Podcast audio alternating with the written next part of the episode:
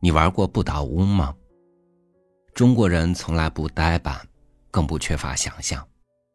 即使在有限的条件里，我们也不缺乏在单调生活里寻求一些趣味的智慧。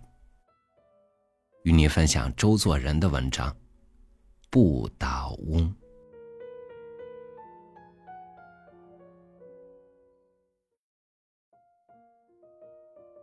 不倒翁是很好的一种玩具。不知道为什么，在中国不很发达。这物是在唐朝就有，用作劝酒的东西，名为酒壶子。大约是作为胡人的样子。唐朝是诸民族混合的时代，所以或者很滑稽的表现也说不定。三十三年前，曾在北京古董店看到一个陶俑。有北朝的一个胡奴像，坐在地上弹琵琶，同生人一样大小。这是一个例子，可见在六朝以后，胡人在家庭中是常见的。这酒壶子有多大，现在不知道了，也不知道怎么用法。我们只从袁微之的诗里可以约略晓得罢了。浅闷多凭酒，攻心只养壶。挺心为直指，无意独其余。这办法传到宋朝，莫庄漫录记之曰：“饮习刻木为人，而锐其下。”置之盘中，左右七侧，凄凄然如五状，力尽乃倒，是其传愁所致，泪之以悲，谓之劝酒壶。这劝酒壶是终于跌倒的，不过一时不容易倒，所以与后来的做法不尽相同。但于跌倒之前，要利用它的重心左右七侧，这又同后来是相近的了。做成不倒翁以后，辈分是长了，可是似乎代表圆滑取巧的作用，他不给人以好印象。到后来，与儿童也渐易疏远了，名称改为班不倒。方言叫做“伯福岛”，“伯”字写作正反两个“或”字在一起，难写的也很难有签字，所以从略。不倒翁在日本的时运要好得多了。当初名叫“起来的小和尚”，就很好玩，在日本狂言里便已说及，狂言。系是一种小喜，盛行于十二三世纪，与中国南宋相当。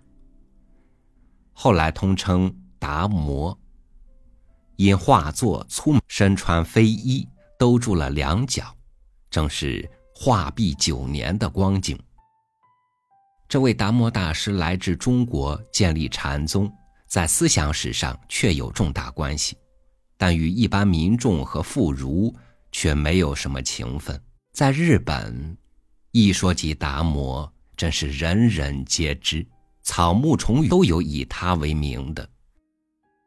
有形似的达摩船，女人有达摩髻，从背上脱去外套叫做波达摩。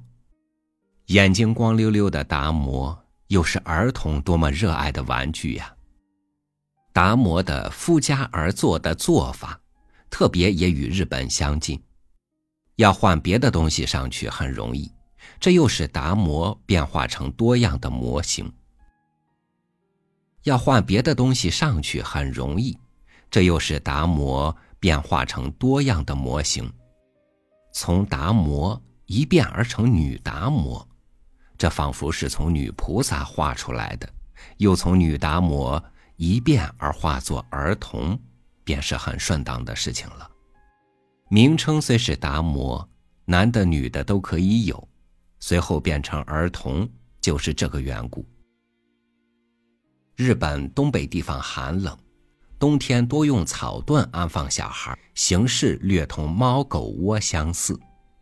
小孩坐在里边，很是温暖。常见鹤岗地方制作这种不倒翁，下半部是土制的，上半部小孩的脸同衣服，系用洋娃娃的材料制成，这倒很有一种地方色彩。不倒翁本来是上好的发明，就只是没有充分的利用。中国人随后垂脚而坐的风气，也不大好用它。但是这总值得考虑，怎样来重新使用这个发明，丰富我们玩具的遗产？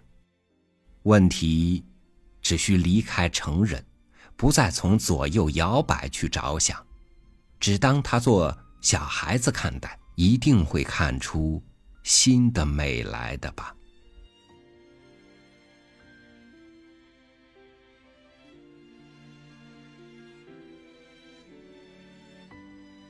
当一个人保持着向上的心，即使一再跌倒，他也总能够从万千变化中得到重新让自己站起来的力量。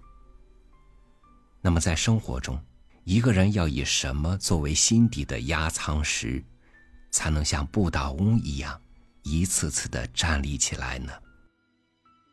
感谢您收听我的分享，我是朝宇，祝您晚安，明天见。